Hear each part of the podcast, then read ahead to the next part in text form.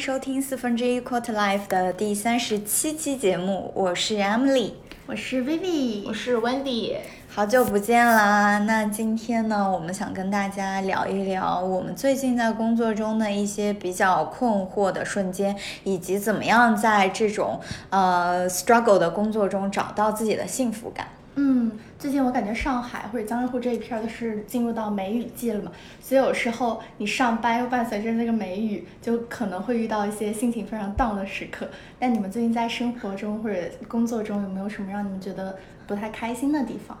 对我最近也经常跟身边的朋友聊天，或者说互相抱怨，然后听到大家抱怨最多的，就作为咨询行业的一点，就是我们的 hours 实在是太长了。我听到一个朋友跟我说，说我们现在咨询能去往下去比较或者比试的，在 hours 这一块就只有 IBD 了，就是说 IBD 做的活儿也比我们无聊，然后呃他们的工作时长比我们还要长。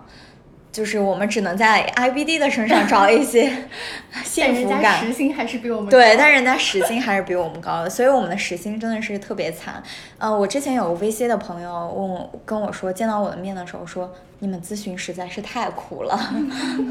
就是所以劝大家入想要入行的朋友们还是要谨慎。嗯，然后我不是从最近从咨询跳出来嘛，我就感觉一下子这个 hours。就没想到自己时间会那么多，就是你以往两周你可能做事情很快就过去了，但现在你每一天可能就是相当于以前的两天，嗯，就嗯，可能晚上你会有很多自己可支配的时间，突然一下子就不知道要干嘛了。对，他这句话说完我就很想打他。对，其实我也很想 打他，但是我觉得就又有很多新的，相比之前不一样的一些 struggle 的地方。那是什么呢？来，快让快快让我来听一听，羡慕一下。我感觉这时候怎么有点无病呻吟的意思了？没有，就是当你时间突然一下子从以前那种快节奏慢下来以后，你会觉得自己的成长曲线可能没有原来那么陡峭了，或者说你会不会觉得自己在这种温水煮青蛙的环境中就安于现状了，不愿意去努力了？我觉得这是我现在的现状，就找不到一个特别能够驱动我自己去发愤图强的理由。嗯，这时候应该更考验自己对时间的管理以及自律，因为你这个时间你工作就是工作了，然后浪费了也是浪费了。对，这种还蛮可怕。对，但我觉得其实就虽然我还在咨询公司，而且在一个 呃以 life 不太好闻名的公司。对，我觉得现在其实咨询顾问们的 life 主要取决于项目嘛。嗯。然后现在为什么？这个 life 越来越不好，主要是大家一个恶性竞争，你知道吧？就是大家去，对啊，就是比如说呃，其他的这个可能说 tier two、tier three 的公司，为了找到更多的项目，然后就降价、打折扣，对吧？然后你越降价，那你要 deliver 更多，那其实你每平摊到每个人身上的那个 hours 就更不好。那对于就是比如说上面的公司来说，或也不是叫上面吧，就是说可能本来比较贵的公司，对吧？像 M B B 他们出价比较贵的公司，那大家为了就是也是要就是 com compete with this。就是比较可能说降价的这些公司，那大家也要相应的采取一些手段，比如说我给你降时间，比如说可能我这个单价不变，但是我可能比如说以前四周能 deliver 的，我现在两周给你 deliver。哎，我现在就在一个这样的项目上，是吧？就极度压缩成本，对，极度压缩时间。然后现在甚至比如说什么买两周赠一周，买两周半赠半周。我怎么感觉我们给原来给那些消费品公司出的一些促销策略，现在全用到自己身上身上了？对。资本家剥削了。对，所以在一个这样的非常就是紧张的节奏之下，你会发现，其实你就是对于咨询顾问来说，可能大部分时间你的 learning 是来自于你的项目上。嗯，可能说这个曲线也是有一个过程嘛。最开始进项目可能非常陡峭，但随着你对项目的 content 越来越熟悉，然后你是很多都是在反复的修改，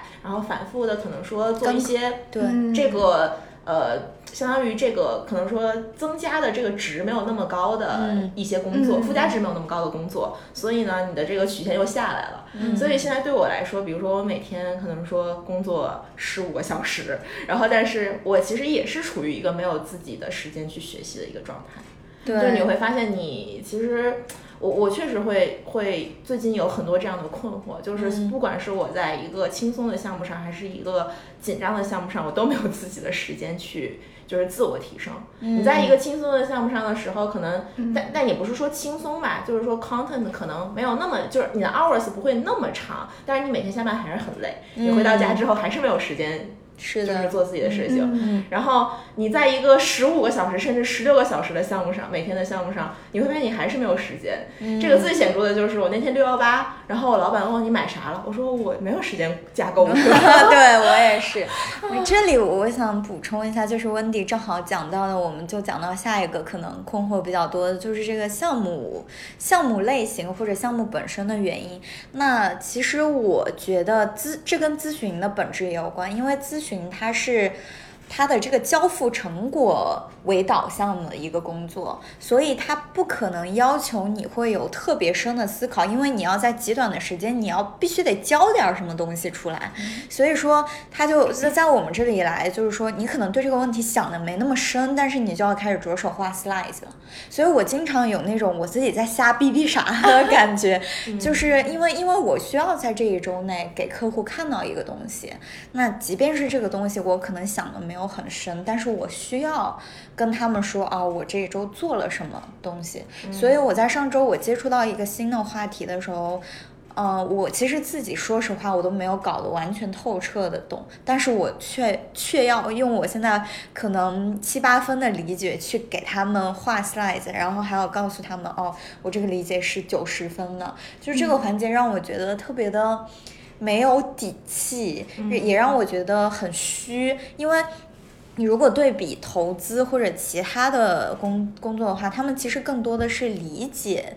理解为导向，因为你毕竟是要花投资人的钱嘛，去投一个生意，你要到底把这个生意这个赛道是怎么样，它到底是不是赚钱，是不是有机会，你要想得很透彻。所以在有些那种投资公司，他们都不需要画 PPT，他们只需要一个 Word，就是说啊，为什么要投这家，为什么要不投这家，几几几个点。就是，其实我感觉这样的话，是不是更有效的，或者是更能够节省我们的时间？也像温迪所说的，我们会有更多的时间去思考、去提升呢。但是咨询这个工作就是不允许。但我我觉得我有嗯一点点可能说不同的这个感受，嗯就我觉得可能是取决于我们接触过的项目的问题。嗯比如说，可能像那个 Emily，、嗯你可能接触的客户大多数是 MNC，对就是跨国的公司，嗯那他们其实、呃。跟 consulting 合作很久了嘛，然后请 consulting 也是一个惯例的事情。对那其实他们对这个 deliver 的这个所谓的你要交付物的这个东西的要求就会更高一点，不管是从 content 来讲，或者是频率，或者是你的 formatting 等等，它其实都会要求更高。然后我觉得我是前过去几几个月吧，接触了。呃，比较不同类型的一个项目是专门是我们客户是个国企，然后也是嗯。其实刚成立没多久，就有点像那种创业公司似的。哦。然后所以其实我觉得那个很不同的是，你每周其实甚至都不需要去 deliver 什么东西，就是你不需要去专门为了给领导过会啊什么的，嗯。去专门画一些非常 fancy 的 slides，、嗯这个是完全没必要的。就我们的那那那就是那段时间，就是每周其实是跟着他们一起干活，比如说帮助他们搭销售数据的模板，which 他们从之前从来没有过，就是你你很难想象一个国企的公司，它各个部门数据之间是不打通的。嗯，然后包括它的数据也没有从来没有清洗过，嗯。甚至就比如说他们是以销量来说的嘛，他们甚至不知道他们月销量是就是确切的数字是多少。哦对，所以就是这个时候，那 consulting 需要发挥一些作用，那我们需要帮助你从零到一去搭建起这些非常基本的东西。嗯但是这些东西的搭建，其实如果你真的要跟领导过会的话，其实你就跟他说，呃，我们现在一个进展是什么样的，嗯我们下一步要做什么。嗯那其实这两个是一个核心的，你需要去交付或者跟领导汇报的东西，然后并且让领导去帮你过，哎，有什么指示啊，或者有什么更好的建议。对，那在这种情况下，其实你相对来说这个。deliver 的那个，比如说厚度，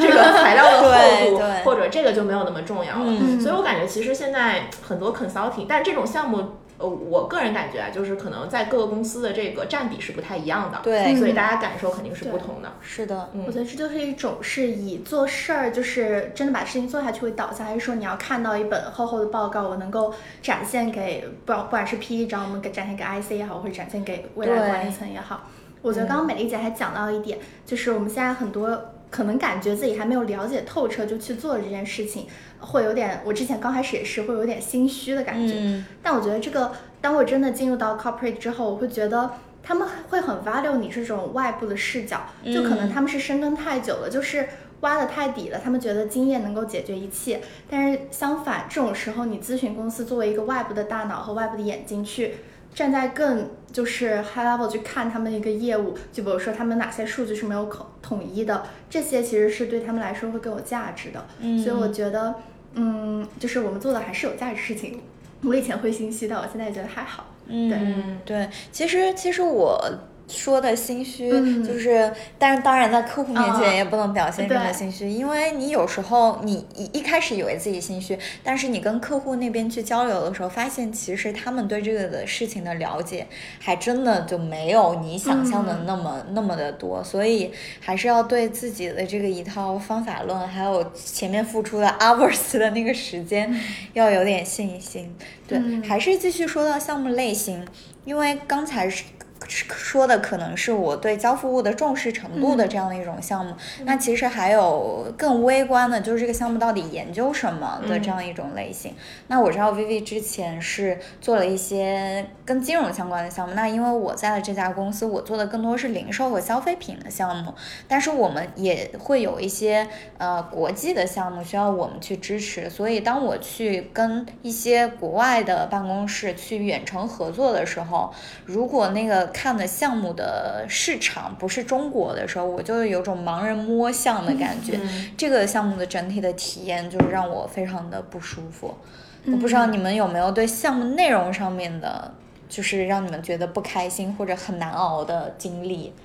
对，我觉得这个确实是比较 struggle。之前我那个项目是可能，因为我们也是相当于跟客户一起创业的一个过程，所以就看说从全球，然后到细分到某一个市场，我们哪个地方可以做。然后因为它也是金融嘛，也是个严监管的行业，所以我们当时我整个人就游离在东南亚，就是每天我就觉得自己仿佛是一个泰国公民或者马来公民或者印度公民，就大家很多呃在当地或者说对那个市场比较了解的人会熟悉的一些。就就 common sense 的东西，比如说我们坐地铁用用 A P P，、嗯然后我们有我们的身份证可以干嘛干嘛，就这些我们都知道背景，我们要去 research。但这种信息很少有人会在百度上问身份证可以干什么这种信息，你就很难去嗯获得一些当地人会就是就这种 common sense。嗯，嗯我我虽然不能解决说这个问题给你们带来的困惑，但是我可以大概分享一下我之前是怎么解决这两这个问题的。可能有两种途径，嗯就是之前呃，因为我是学小语种的嘛，然后啊对，然后那个当时我也是在实习的阶段，然后刚好是做 PTA 的时候，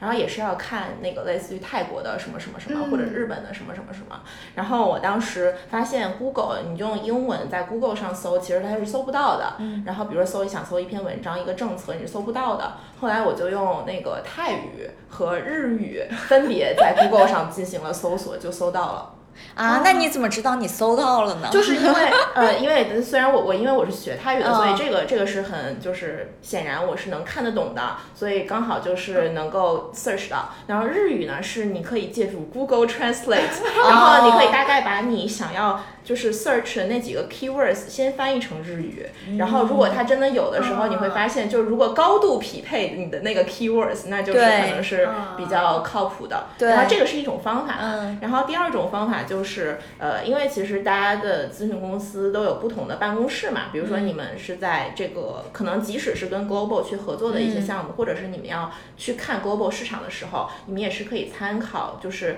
比就是比如说当地的 Office，然后可能说跟这个顾问写个邮件，然后。因为我们当时就是最近在看的一个项目，就是然后要看比较 tech 的东西，然后国内是没有人在研究的，嗯所以可能就刚好去写了封邮件问一下这个当地的办公室，然后问他们你们有没有相关的顾问研究过。嗯，对，所以其实其实大家就不要可能说害怕说我要去联系他们什么的，嗯或者害怕没有，就没有也是一个很正常的事情。然后但是如果有了，就是一个非常就是 value add 的一个东西。对对，这个刚刚温迪说的两个方法，我觉得非常好。但是呢，我之前做了一个项目，研究非洲的二十三个市场，我觉得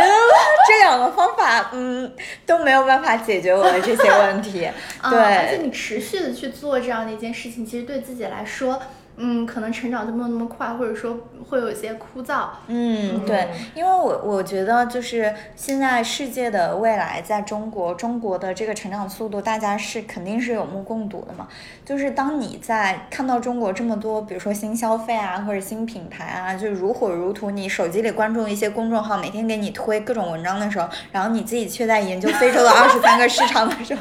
你就会有这种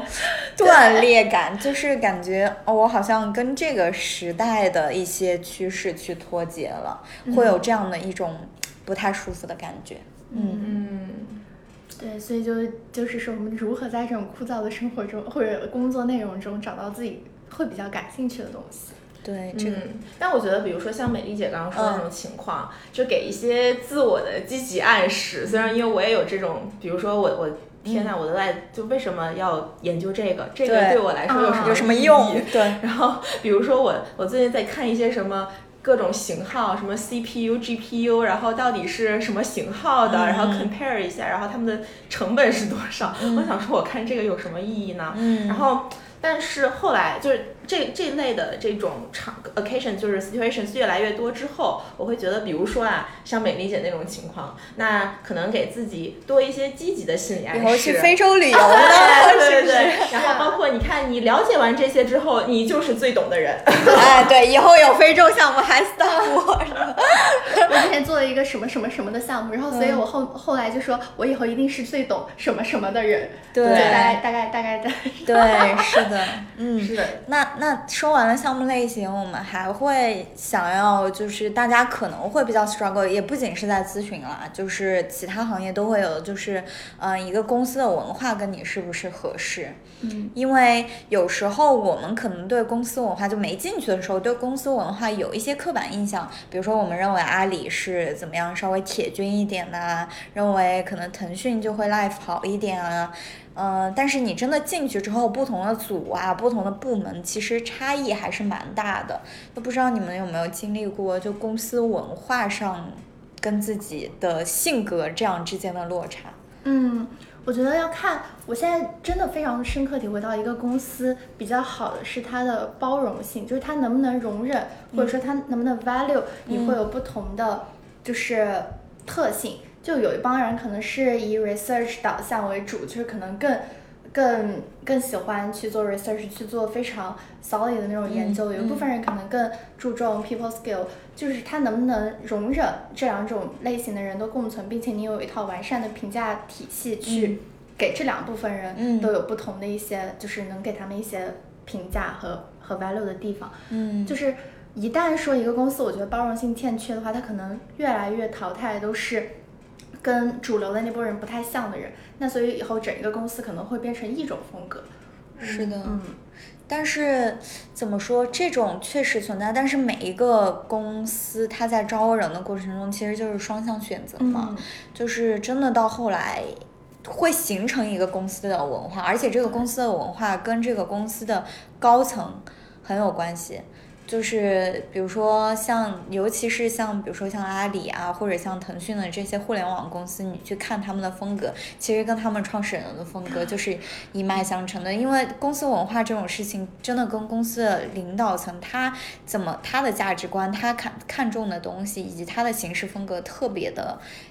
特别的一致，然后他就会在不不断的这种像细胞就是交换一样，去保证他这个公司文化的稳定性。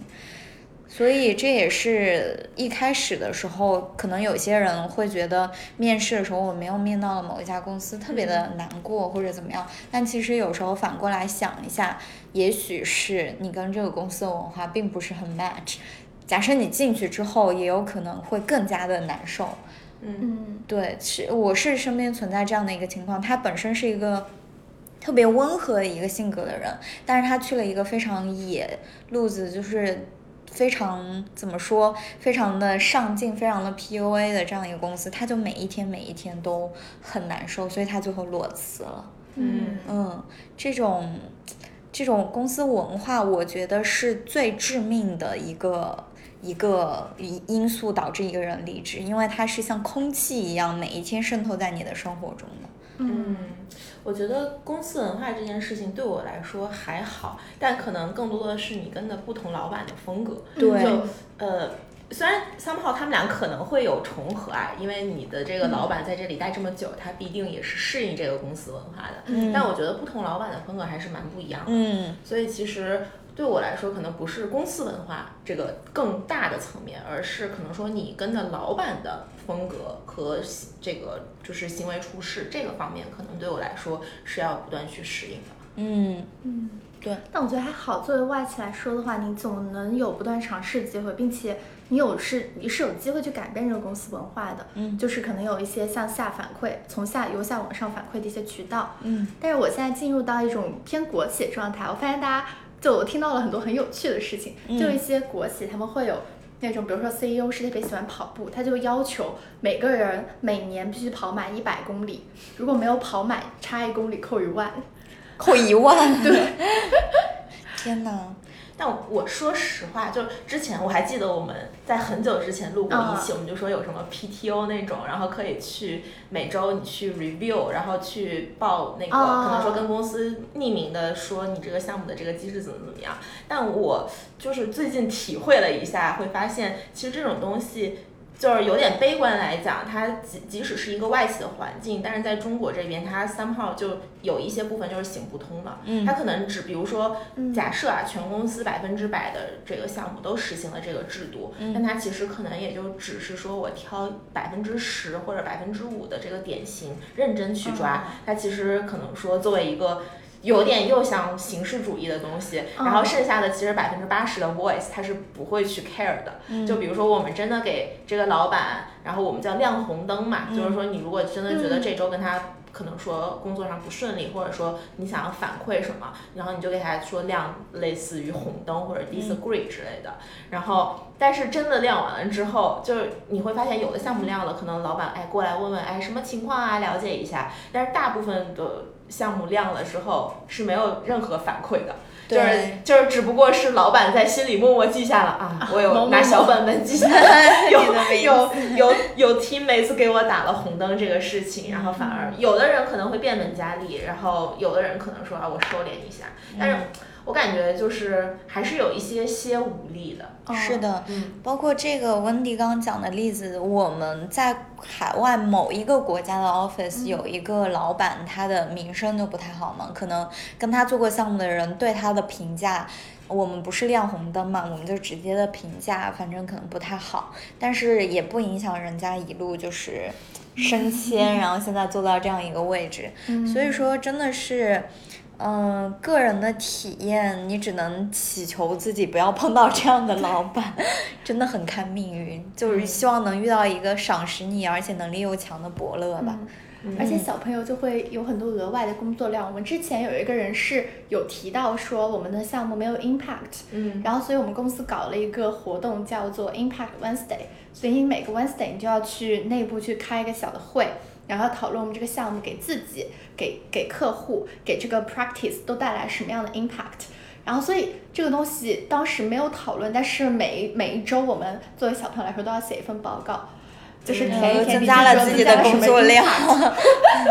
是的，我觉得这个形式本身是好的。嗯之前就是在当时在国外实习的时候，我们也是每周会有一个这样的 review session，、但那个 review session 是真的，大家坐下来像我们录播课一样，哦大家互相探讨。我觉得这个交流是好的，但你那写报告就过于形式。对，谁会去看呢？而且那个我们有个叫就是 Impact Wednesday 的 committee，然后他是会每周去检查你们这个 team 的 calendar 是上面有没有一个 meeting 叫做 Impact Wednesday，所以有这个 meeting，meeting、后你就必须要交一份报告，所以还在那个时间限制这个 deadline 卡卡得特别紧。嗯。嗯，对，那说了这么多不开心的事情，那如果真的遇到了这些不开心的事情，我们也遇到过了嘛？那你们是怎么样调整自己，或者有什么办法去解决这种不开心吗？嗯，我们一个一个说吧。我们说了几点啊？第一个是 hours，hours 差的话，你们 有什么办法想法可以解决一下吗？像 Vivi 就直接逃到了一个 hours 好的地方，但我方。觉得现在特别有感触，就是我觉得嗯，咨询或者 hours 差，它带来的一个好处就是你有很多年假，你可以随时的 say no，就是就是停了这段时间，我做完这个项目就停一段休休一下，对。但是你要知道，就很多其他的行业不会有咨询那么好的福利，我现在一天年假都没有。啊，真然后？他们是工作十年以后，每增加一年会多一天年假。十年之后你，想一想这个时间线出来，就难以想象，可对不。是，所以其实你 hours 不好，伴随着是你有更多一些自由选择生活的权利，和你有更多可以休息的时间，嗯，就是未来可以整天整天休息。对我我自己处理 hours 的不好的解决办法有两种，第一个是你真的在那个工作工作日的时候，你每一天可能工作十几个小时的时候，就是一定要有一个 clear cut，是你真的是能休息的。比如说吃饭，比如说我吃半个小时，那半个小时我就真的什么也不要想。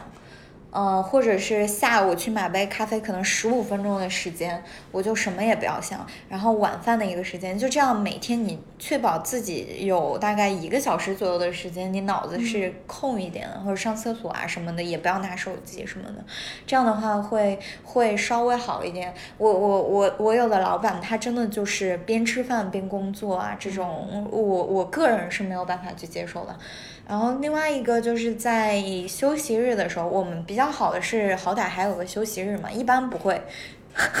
温迪妈的脸，露出了 我们 期限的眼神。我先说我自己啊，就是我们一般周末不会加班嘛，嗯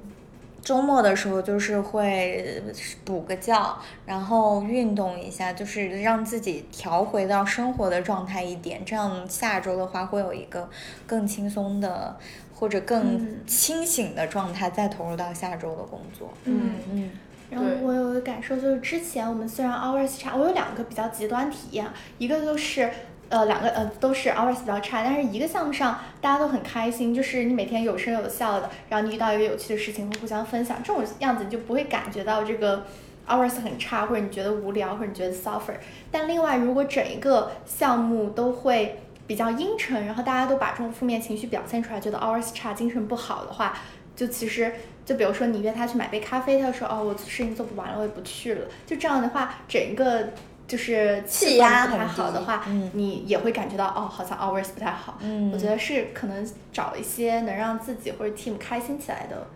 呃，小的瞬间或者方式吧。对，比如说给大家一起买杯奶茶，嗯对，是，嗯我感觉我的话就没有什么反抗的余地啊。我觉得工作日的话，其实跟美丽姐差不多，嗯就是吃饭啊，然后顺便下楼买个咖啡啊，坚决不叫外卖，我要对多走一走多为了多走动走动。嗯然后第二个就是因为如果下班真的晚的话，而且从浦东打过来，十十二点之后高架是关掉的，所以你啊回、是吗对，你看你们就没有这种困扰。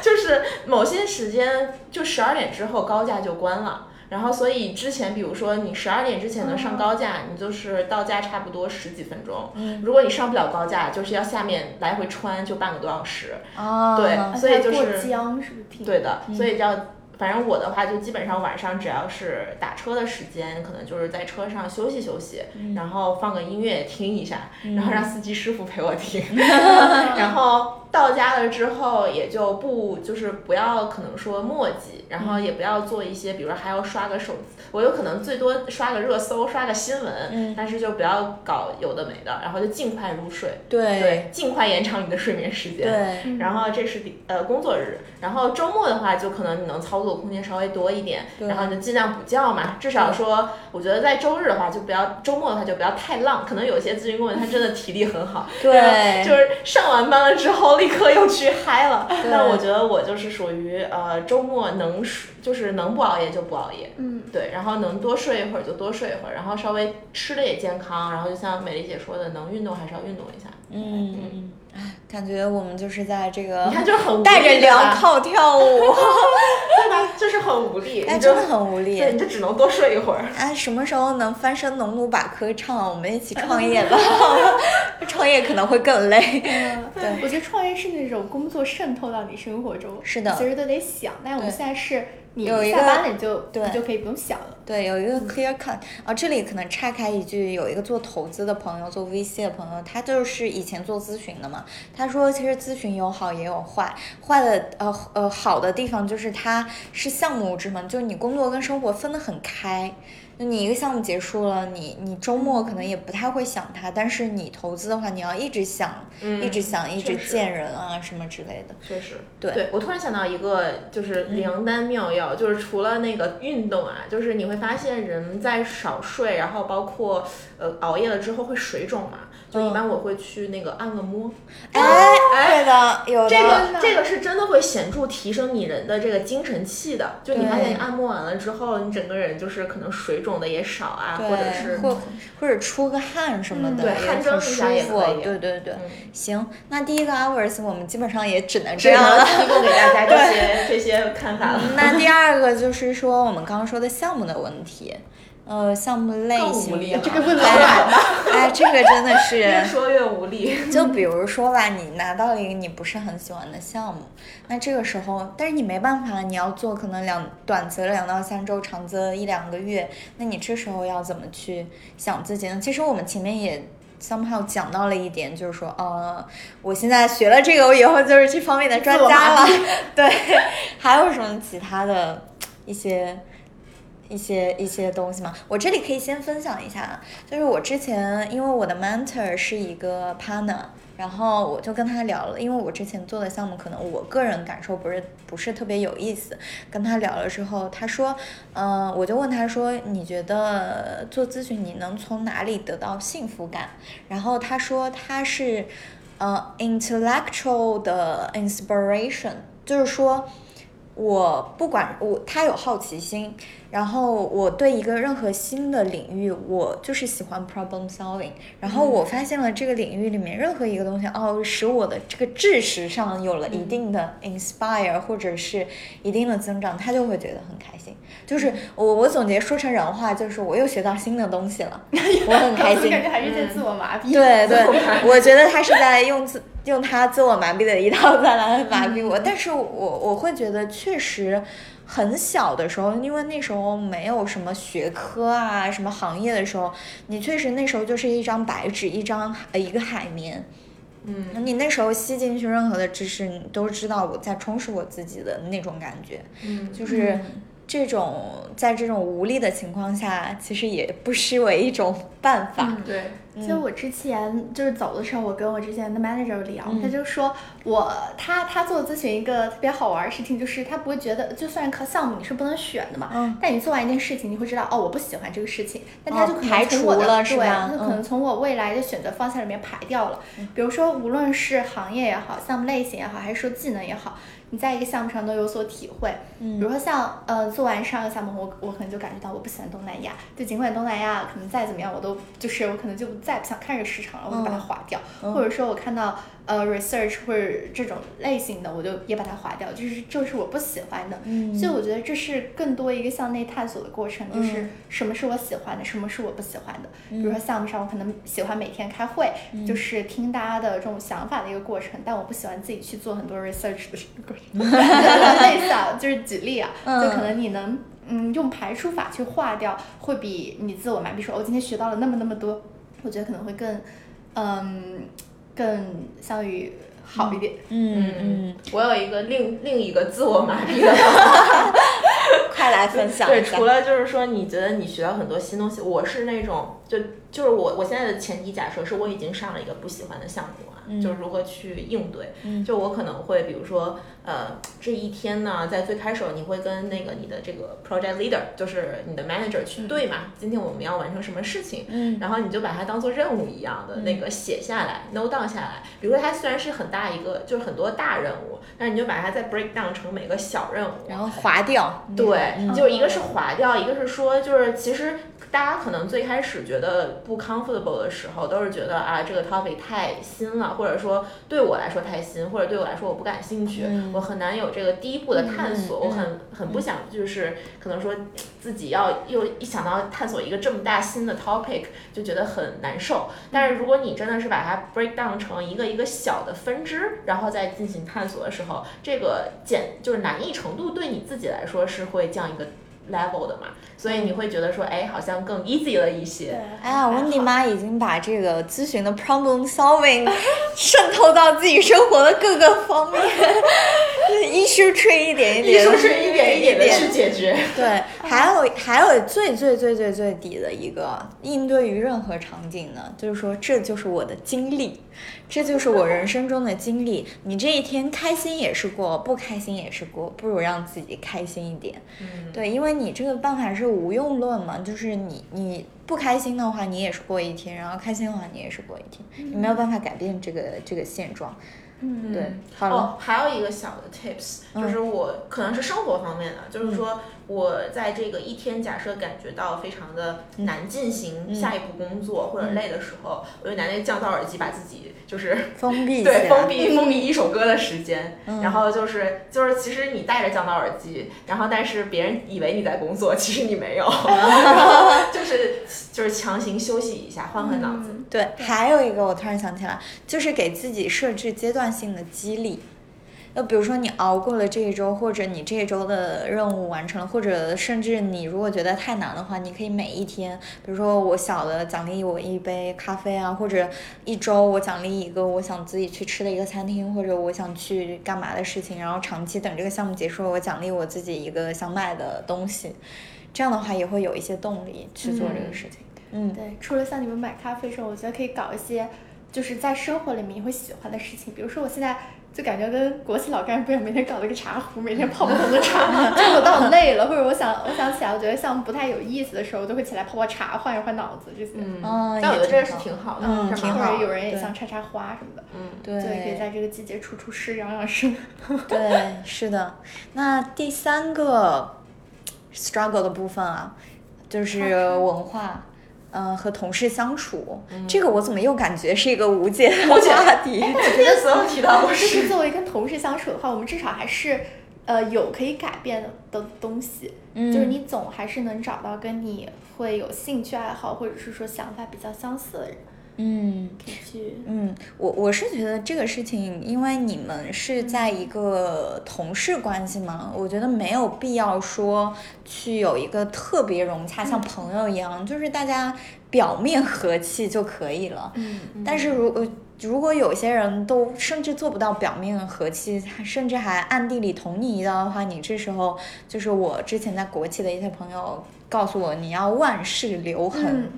就是不管，尤其是在那些比如说 marketing 或者企业里面，你要推动一个活动的时候，会有很多节点嘛，会有很多重要的，比如说物资啊、物料的这些东西要 brief 来 brief 去的。这时候大家一定要记得，不管是微信啊、邮箱啊什么的，一定要留痕。就这件事的责任主体是谁，就省得到时候推锅啊，或者是推卸责任，就很可怕。对，而且我真的。就是感感受到好像在嗯，真的不能跟同事说的特别多或者特别绝。嗯，对，嗯，我我的感受是，就在跟同事相处的时候，你跟比较 senior 的人相处是一个。对我来说挺无解的问题，就是这个就蛮取决于这个 senior leadership 他的一个性格，他愿不愿意跟你去多多聊啊，然后多这个可能说比较活泼呀的这个相处。但你其实三炮跟同龄的或者同 batch 人，其实还是比较容易这个相处的。对，因为你们有共同的槽点，对，就是共同的吐槽对象。对，确实跟不同的上级。去相处，我觉得蛮难的，因为你很难去看透他的喜好是什么。他是喜欢你更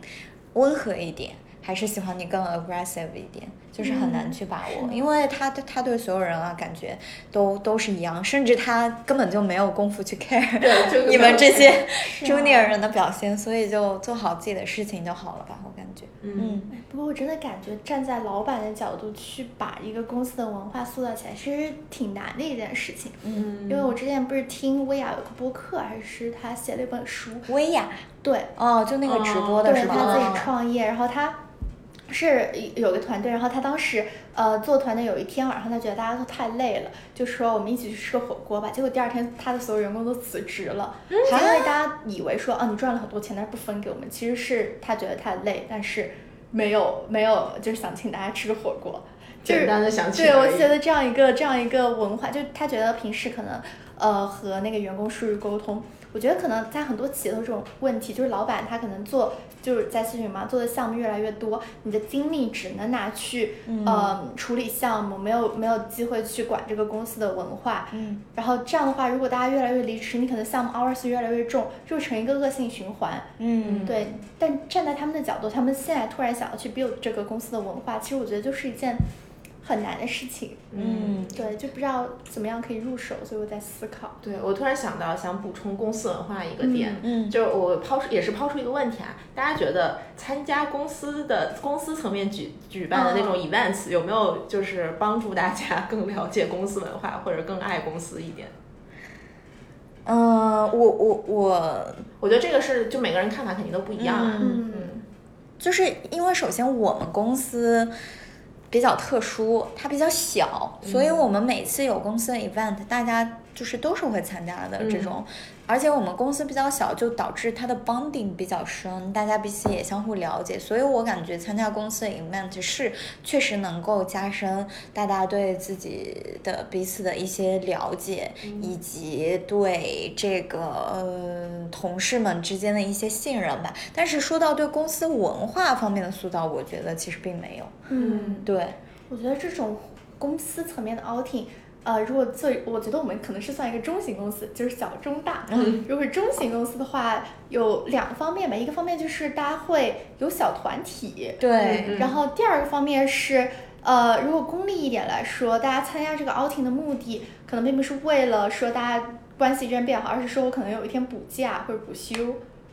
啊，还有原来这个操作，我竟然是没有想到。对，竟然有这种操作。就比如说，你周六可能去参加了公司的 outing，你就可以在中秋节补休。如果你不参加，你就那天上班。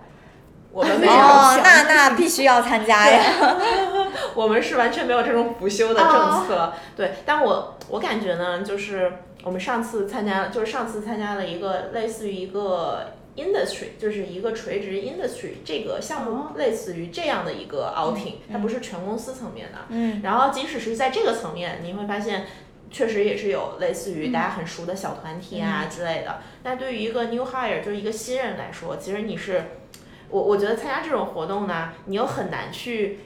可能说融入大家，就是比如说跟大家去 social 啊，认识 senior 老板啊什么的，然后你只能说跟你比较相近的、熟悉的人，然后你会发现跟这些人你的关系更绑定起来。对啊，所以所以任何时候都是你跟你这一个 batch 的人的关系会很好。对对。那我觉得如果说就是大家可能说这个 tenure 越来越。越高，然后你可能在这个公司认识了更多的人之后，你可能会对这样的一万次有一些可能说更不一样的感受吧。可能觉得，哎，其实大家都认识了，或者大家一起玩的时候都还挺开心的。我觉得这样其实嗯也是也是蛮好的，因为我觉得一个你体验公司文化的一个非常重要的层面就是说你在这个公司相处的人，然后这个氛围，然后以及你跟他们相处的开不开心。嗯，对，明白。如果没有这样的活动，其实你也从建立公司文化第一步就没有办法迈。出去。对，嗯，我们最后来升华一下啊，就是其实今天讲了 三点 struggle 的，还有一些感觉不怎么管用的 解决办法。对，就是升华一下，嗯，工作中有那么多不开心的事情，也有很多无力的地方，所以大家现在工作中，你觉得能给你幸福感最大的东西或者瞬间是什么呢？我觉得第一，我现在有一个 mindset，就是工作不是生活的全部，它可能只是让你能够温饱，能够恰饭。对对，然后你的，我觉得幸福感可能更多来自于生活。嗯，明白。温蒂妈呢？我在思考，可能最近没有什么幸福感的瞬间。嗯。我觉得可能跟我们前面说的是息息相关，就是你上到了一个好的项目，有好的 team，然后好的 hours，对，好的 team，好的 hours，今天早下班了，然后以及可能工作中某一个点被老板表扬了，然后。对，我觉得这这些吧，就可能说目前想来啊，就是浅显的想一些事是这样子。嗯，而且还有延后性，就是比如说我现在做完这个项目，然后过段时间这个客户他实施了这个举措，我看到一些新闻，我就觉得特别有成就感。嗯啊，对就是 impact，对对对对，实际对 impact。嗯，讲我先讲句大实话，再讲道理。我的大实话就是最开心的那个瞬间，就是收到工资的那一瞬间。对，然后再讲讲，就我我可能的一些观察，我也问过很多，也不不算是直接问他你工作中幸福感，但是总结了一下，就有些人是内驱，有些人是外驱。嗯内驱的话，就是像我刚才老板，他是感觉我在这个工作里好像学到了东东西，成长了。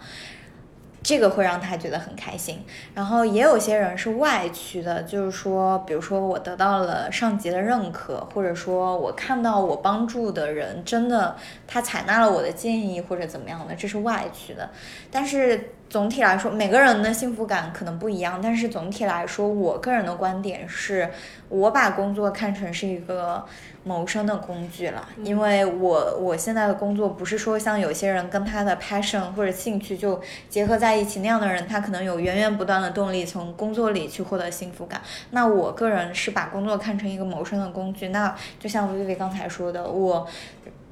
有这样的一个 mindset 之后，能在工作里得到的任何一点幸福感，都是对我的一种附加附加值。对，嗯这这样有这种心态在，就是更容易能够在工作里感到幸福吧。嗯，补充一个小笑话，就是刚刚美丽姐说她最幸福的是收到工资的那一刻，对但是当我看到工资也没有那么多的时候，就又对是，哎，我第一次知道税税可以很多，而且我觉得好像是不是呃 senior 他们扣的税更多嘛？好像到百万就会扣百分之四十五，所以其实当呃你两个 level 之间那个就是可能 partner 或者说 principal 到手会就只比你多一点，但是其实他税前比你多很多的时候，这种时候会 特别对你就是你想到你自己未来随着工资的上涨的时候，涨跟不上那个交税的速度的时候，你的心看着那个工资条，心情又下去了。那我们今天的节目就到这儿。你真的就到这儿，一句也没有。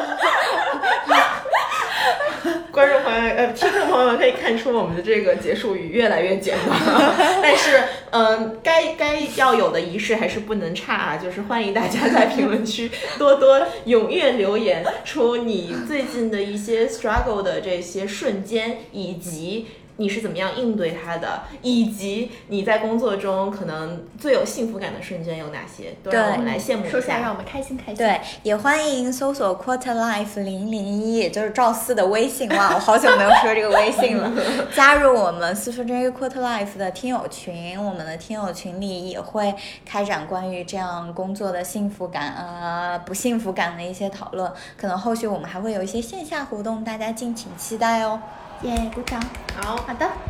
拜拜拜。Taking